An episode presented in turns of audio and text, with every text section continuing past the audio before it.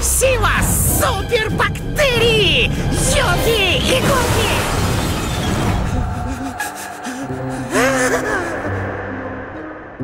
В одном из эпизодов «Смешариков» Крош узнал о существовании супербактерий. Он купился на название, подумал, что они могут подарить ему суперсилу и решил во что бы то ни стало заразиться какой-нибудь супербактерией. Поэтому Крош начал чесать спину туалетным ёршиком, облизывать полы в лаборатории и бросил мыться. В итоге он словил какую-то жуткую инфекцию, и всю оставшуюся серию лосяш с ежиком пытаются его спасти. Неужели с этими бактериями никак нельзя бороться? Э, К счастью, можно. С бактериями помогает бороться плесень. Плесень! Э, Да-да, ученые обнаружили, что плесень пенициллиум нататум способна разрушать оболочку вредных бактерий и успешно их уничтожать. Но принимать антибиотик следует осторожно, ведь со временем он закаляет бактерии, и они становятся нечувствительны к его действию. Приходится изобретать более мощные антибиотики, от которых появляются более мощные бактерии. Ага, так и появляются эти супербактерии, которые искал Крош. Но вряд ли они превратят нас в супергероев. Эта серия вышла в 2012 году. Тогда уже все знали и про плесень, и про супербактерии, но мысль о том, что пенициллин работает не так эффективно, как раньше, еще не проникла в массовое сознание. Хотя об этом сценарии нас предупреждал еще первооткрыватель пенициллина Александр Флеминг в 30-х годах 20 века. В начале недели в Америке умерла пожилая женщина, которой не смогли помочь никакие антибиотики. В январе 2017 года в одной из больниц США умерла 70-летняя женщина. Причина смерти – септический шок. В этом состоянии организм из последних сил сопротивляется инфекции. Начинается тахикардия, человек часто дышит, страдает от жара или пониженной температуры, а артериальное давление резко падает. Пожилая женщина просто не выдержала таких нагрузок. Ее смерть попала в выпуски новостей по всему миру.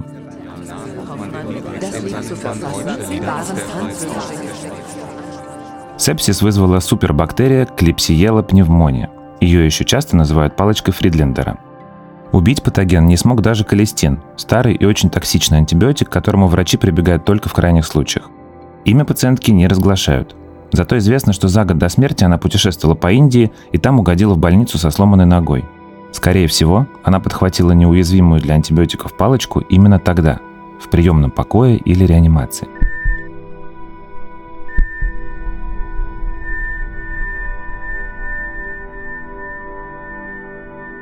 Это вообще главный парадокс ситуации с резистентными бактериями.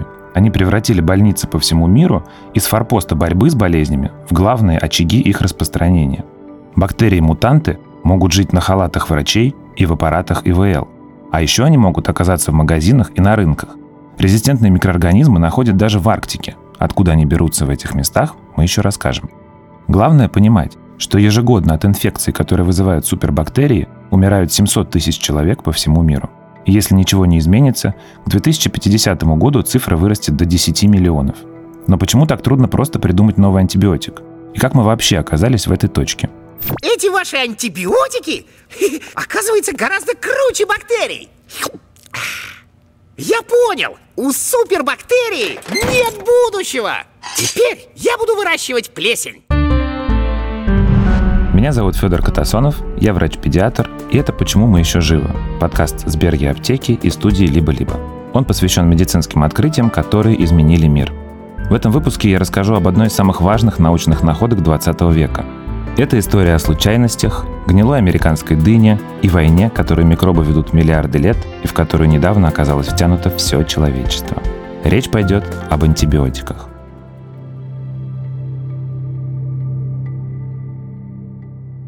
3 сентября 1928 года британский микробиолог Александр Флеминг зашел к себе в лабораторию и в чашке Петри обнаружил странные прожилки. Чашка Петри – это такое прозрачное блюдечко с невысоким бортиком. Вы могли видеть его, например, на обложке нашего подкаста. Блюдечко заполняют питательной средой, а потом засевают бактериями.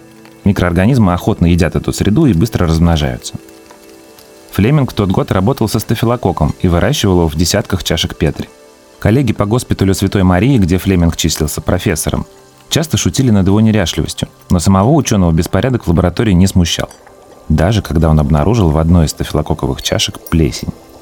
Флеминг уже собирался вымыть посуду, но вдруг заметил те самые прожилки. Они пролегали как раз между стафилококком и плесенью, как такие тонкие прозрачные ниточки.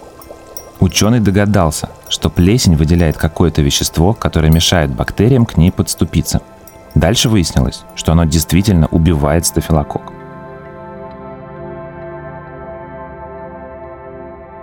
Вещество назвали пенициллином в честь плесени пенициллиум нататум, которая его выделила.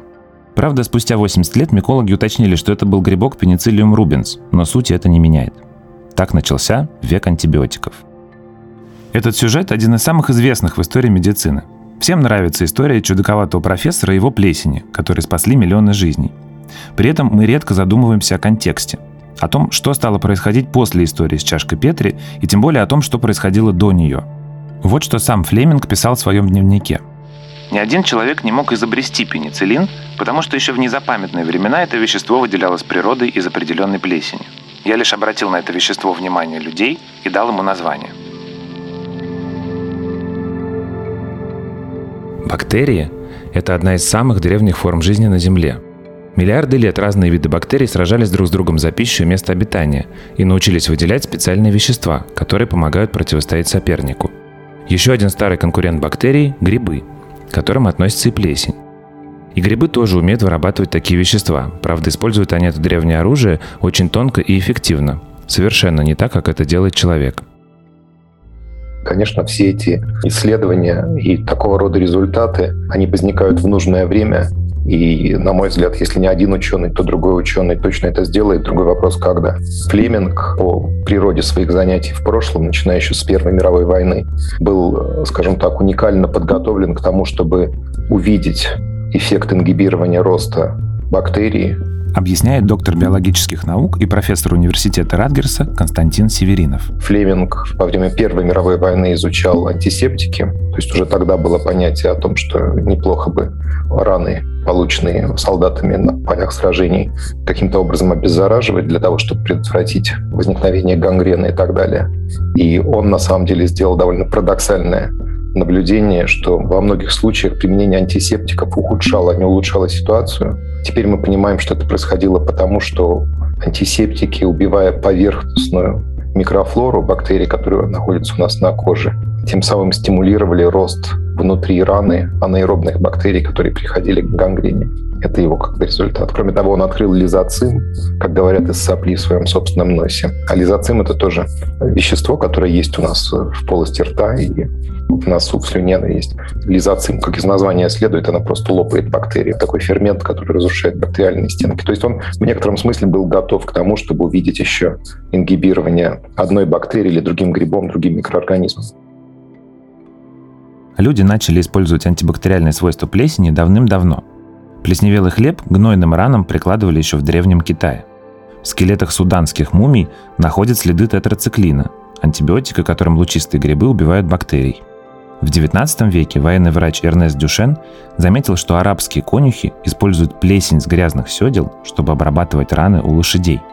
Проблема была в том, что эти народные методы работали через раз. Выделять из природных антибиотиков действующее вещество и подбирать дозировку никто не умел. Сам Флеминг почти 10 лет пытался сделать из своей плесени концентрат, который бы убивал бактерии не только в лаборатории, но и внутри человека. Химики, с которыми он советовался, только пожимали плечами и говорили, что пенициллин так быстро разлагается, что буквально исчезает, пока на него смотришь. В итоге ученый почти забросил опыты. И вот здесь заканчивается история про домашнюю плесень смешного профессора, и начинается история того, как антибиотики, несмотря ни на что, стали частью нашей жизни.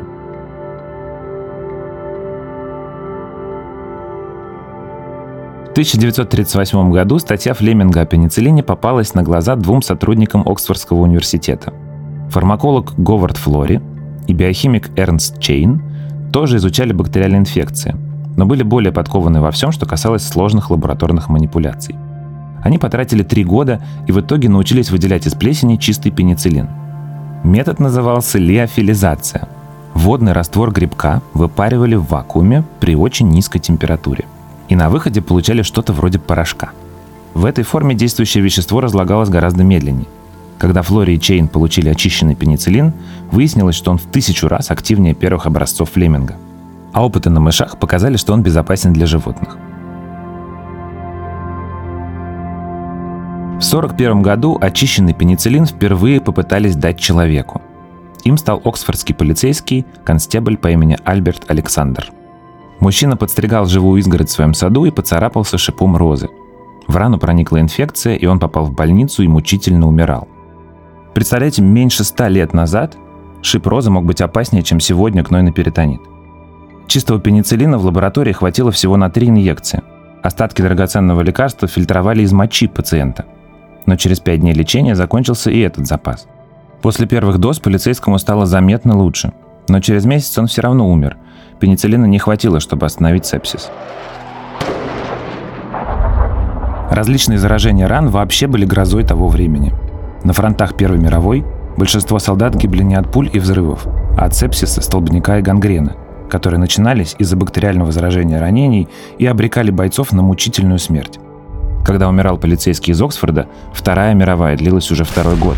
До вторжения Гитлера в СССР оставалось 4 месяца. И Флорис Чейном все еще не могли помочь солдатам на передовой. Чтобы получить нужную дозу пенициллина, требовалось очень много времени и денег. Штамм флеминговского грибка давал маленький урожай, а леофилизация была процессом долгим и дорогим. Флори и Чейн просили у английского правительства деньги на развитие технологии, но получали только крохотные субсидии. При этом ученые понимали, что скоро новый препарат понадобится миллионам раненых. Тогда они решили попросить помощи в Америке, у фонда Рокфеллера. В 1941 году Флоре предстоял перелет в США с пересадками в Лиссабоне и на Бермудах. Он очень боялся, что драгоценное вещество получат нацисты, которые знали про пенициллин и вполне могли взять его в плен. Поэтому ученый не стал брать с собой пробирки. Вместо этого он пропитал спорами плесени собственное пальто. Так он в случае чего мог сказать, что при нем ничего нет. К счастью, план «Б» не пригодился, и Флори спокойно долетел до Америки. Там он обошел десятки лабораторий и в итоге обосновался в городе Пиория, штат Иллинойс. Под его руководством команда фармацевтов стала искать более продуктивные штаммы плесени. Коллеги со всего мира присылали им новые и новые грибки, но ничего не подходило. Параллельно Флори нанял женщину, которая должна была регулярно покупать на местном рынке испорченные продукты. Ученые прозвали ее «заплесневелой Мэри». И вот в 1943 году Мэри принесла в лабораторию сладкую дыню, покрытую пышной шапкой пенициллиум хоризогеном, бледно-зеленый в центре и белый по краям. Большая часть штаммов, которыми сегодня пользуются фармкомпании по всему миру, происходит от той самой американской дыни, а не из немытой чашки Петри профессора Флеминга. Рокфеллеровский фонд поддержал исследования Чейна и Флори, а американское правительство субсидировало фармкомпании, которые согласились производить новые лекарства. В итоге в 1943 году антибиотик в США стали выпускать в промышленных масштабах. Спустя год пенициллин подешевел в тысячу раз и стал доступен всем – а еще через год Флори, Чейн и Флеминг получили Нобелевскую премию. Когда старый Флеминг приехал в Америку на завод фирмы Pfizer, посмотреть, как производят антибиотики в промышленных масштабах, он шутил, что если бы сам работал в таких стерильных условиях, никаких антибиотиков никогда бы не открыл. Успех пенициллина открыл путь для изобретения десятков новых противомикробных лекарств. Период между 50-ми и 70-ми годами вошел в историю как золотой век антибиотиков – Фармацевты находили лекарства в колониях бактерий и грибов в почве и воде, а потом научились синтезировать искусственные молекулы в лабораториях. В 50-е изобрели и колестин, тот самый препарат последней линии защиты, который сегодня работает против большинства супербактерий, но не помог 70-летней американской пациентке. Колестин очень токсичный, он разрушает почки пациента. Поэтому почти сразу после открытия его, в общем, положили на полку и старались на людях не использовать. Так сказать, отложили на черный день. И сегодня врачи вынуждены все чаще им пользоваться, потому что другие антибиотики становятся бесполезными.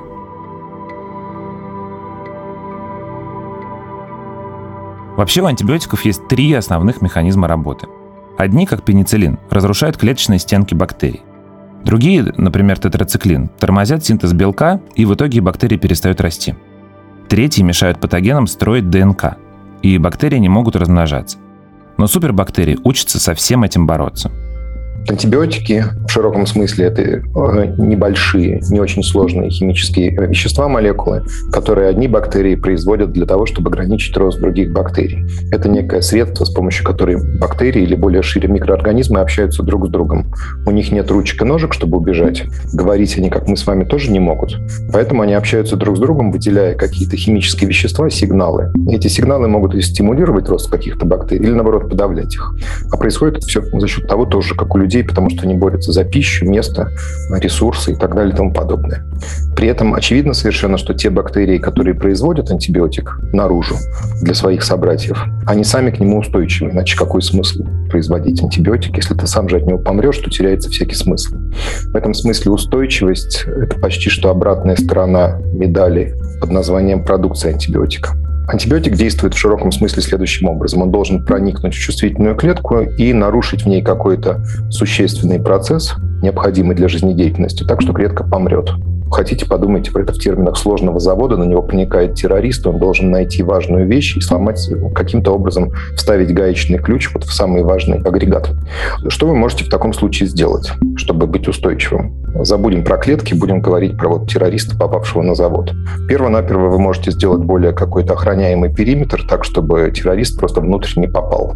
Второй вариант, вы можете, если он внутрь попал, обеспечить систему внутреннего какой-то охраны, когда его просто выкидывают за дверь, когда он там появился. Третий вариант, вы можете этого террориста физически уничтожить. Но в случае антибиотика химической молекулы это будет означать, что есть в клетке, которая приобрела устойчивость, какой-то фермент, какая-то активность, которая просто эту химическую молекулу расщепляет на ее составляющие, и составляющие сами по себе безвредны. В-четвертых, вы можете, по-научному это называется, модифицировать мишень. Мишенью в данном случае является то место, на которое наш антибиотик-террорист хочет повлиять. Как правило, это происходит на уровне связывания молекулы антибиотика с какой-то клеточной молекулой мишенью, и это связывание нарушает какой-то биохимический процесс. Но если то место, где антибиотик связывается, изменяется, следовательно, точки приложения его усилий просто в клетке нет. Когда люди перестали умирать от сепсиса, антибиотиками заинтересовались ветеринары и фермеры. В начале 50-х годов в американском животноводстве происходила революция. Чтобы нарастить производство куриного мяса, цыплят стали разводить в тесных закрытых ангарах, куда не проникало солнце. А чтобы сделать птицефабрики более прибыльными, кур перевели на дешевые корма. Ветеринары пытались придумать, как приспособить птиц к новой неестественной жизни, и на помощь пришли антибиотики – Выяснилось, что лекарства не только спасают от болезней, но и помогают цыплятам быстрее набирать вес. Вскоре антибиотики, кстати, колестин тоже, стали давать свиньям, коровам и лошадям по всему миру и даже включать в состав кормов. Так на фермах стали развиваться резистентные бактерии, которые потом с пересадкой в магазинах и на рынках добрались до людей. Из-за этого сегодня вылечиться от кишечной палочки, которая приходит от скота или компилобактера, может быть сложнее, чем полвека назад. С тех же ферм и наших помоек резистентные бактерии разносят по всему миру птицы, особенно перелетные. Скорее всего, именно так супербактерии оказались в пробах, добытых из почвы полярного архипелага Шпицберген пару лет назад.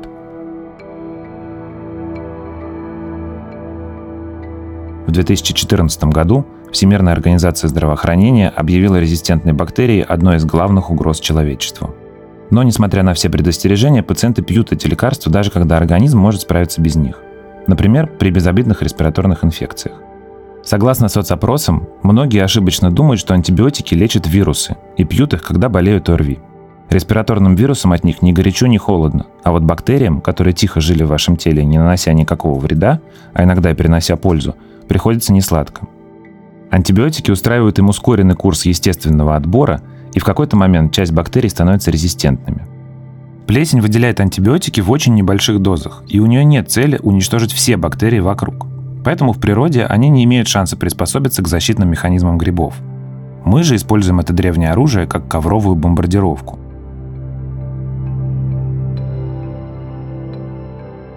Впрочем, проблема не всегда в пациентах.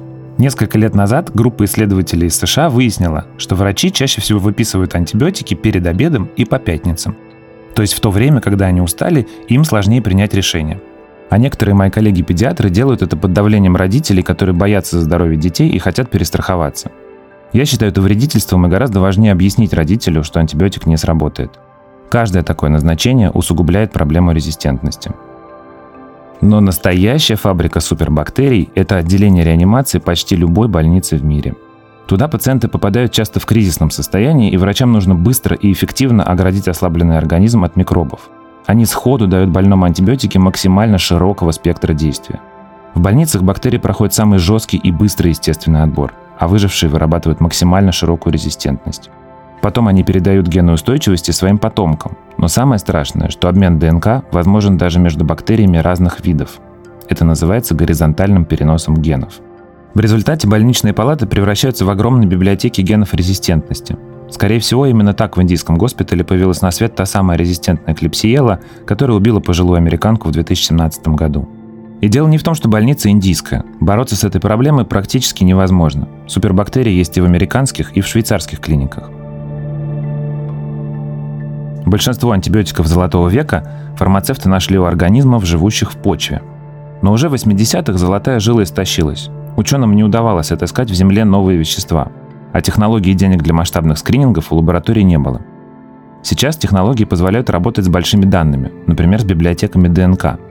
Но проблема в том, что на это нужны ресурсы, а антибиотики не очень прибыльная ниша. На исследования и клинические испытания уходят годы и неопределенно огромное количество денег. Курс лечения при этом занимает всего несколько дней, а выработать резистентность бактерия может в течение нескольких лет, если не быстрее. Разумеется, это происходит не всегда и не со всеми бактериями, но для фармкомпании это риск. Ведь это означает, что от антибиотика придется отказаться и надо искать новое лекарство. И не факт, что несколько лет продаж окупят все затраты. Правительства разных стран пытаются стимулировать фармкомпании льготами и субсидиями. Но, во-первых, такие меры пока скорее редкость. А во-вторых, чтобы испытать препарат и вывести его на рынок, нужно несколько лет. В общем, кажется, мы пока отстаем от бактерий. Хотя сегодня у антибиотиков есть несколько альтернатив. А, фаги – это вирусы бактерий, которые способны специфически взаимодействовать с бактериями и уничтожать их. При этом наружу производится фаговое потомство, то есть новые вирусы, которые связываются со следующими бактериями и так далее и тому подобное. В этом принципиальное отличие фагов от антибиотиков, потому что антибиотики не увеличиваются в числе, в количестве копий молекул во время их действия на клетке, а вирусы реально, если вы добавите небольшое количество вирусов в культуре чувствительных бактерий, бактерий будет много, то вирусы все равно всех бактерий убьют, потому что на этих бактериях пасутся и становится все больше и больше вирусов. Ну, как хищник жертва. Но есть целый ряд проблем с использованием вирусов для лечения микробных инфекций. И устойчивость, которая будет возникать у бактерий будет возникать устойчивость к вирусам, так же, как она возникает к антибиотикам. Так вот, к вирусам она возникает, по-видимому, гораздо быстрее. Это первое.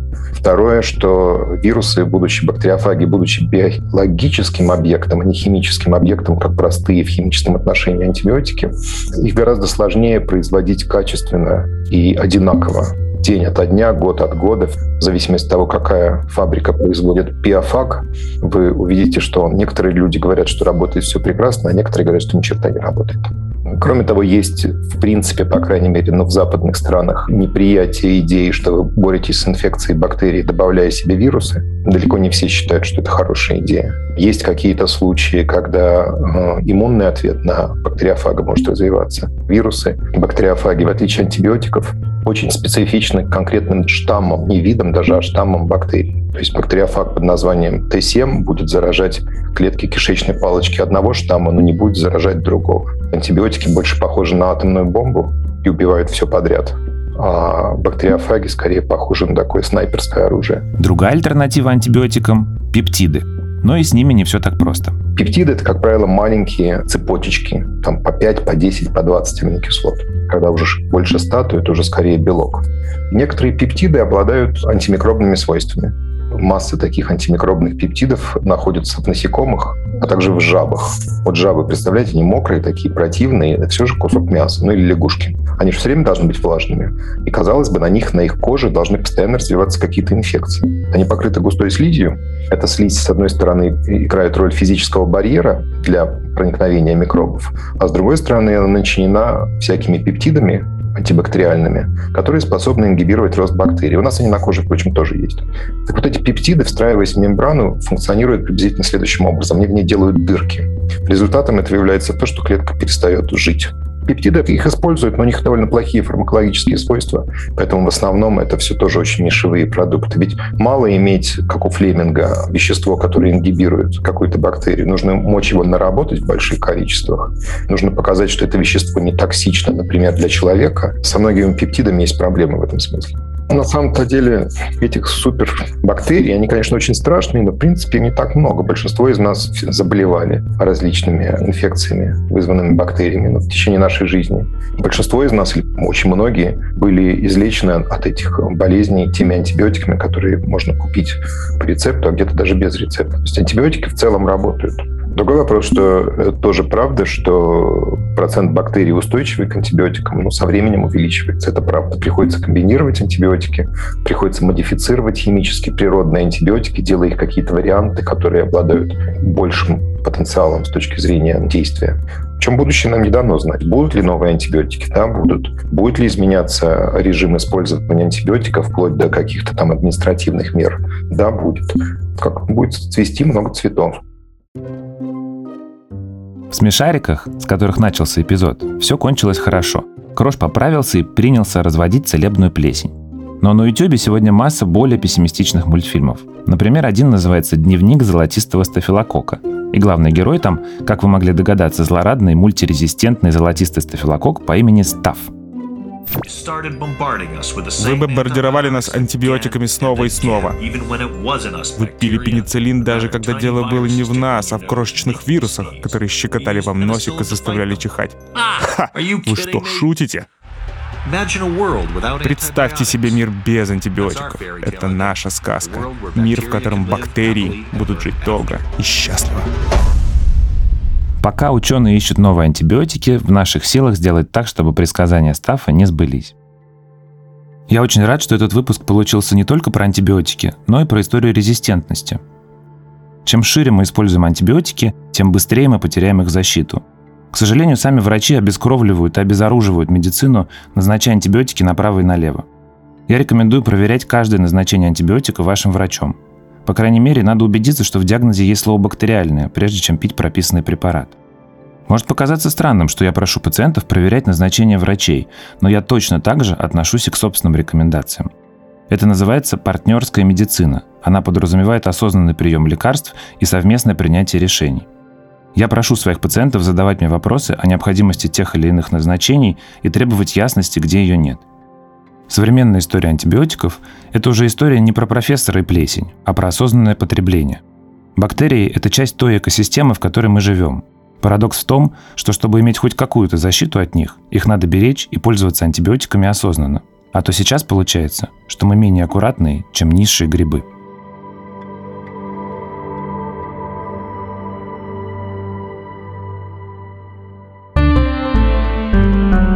Это был подкаст «Почему мы еще живы» с Берги Аптеки и студии «Либо-либо». Мы сделали его вместе с автором сценария Еленой Чесноковой, редактором Семеном Шишениным, продюсерами Кириллом Сычевым, Ликой Кремер и Ксенией Красильниковой, медицинским редактором Виктором Лебедевым, звукорежиссером Ниной Мамотиной и композиторами Кирой Вайнштейн и Михаилом Мисоедовым. Меня зовут Федор Катасонов. Слушайте нас во всех приложениях для подкастов и блоге forma.eapteka.ru. Мы будем рады вашим отзывам и оценкам. Пока.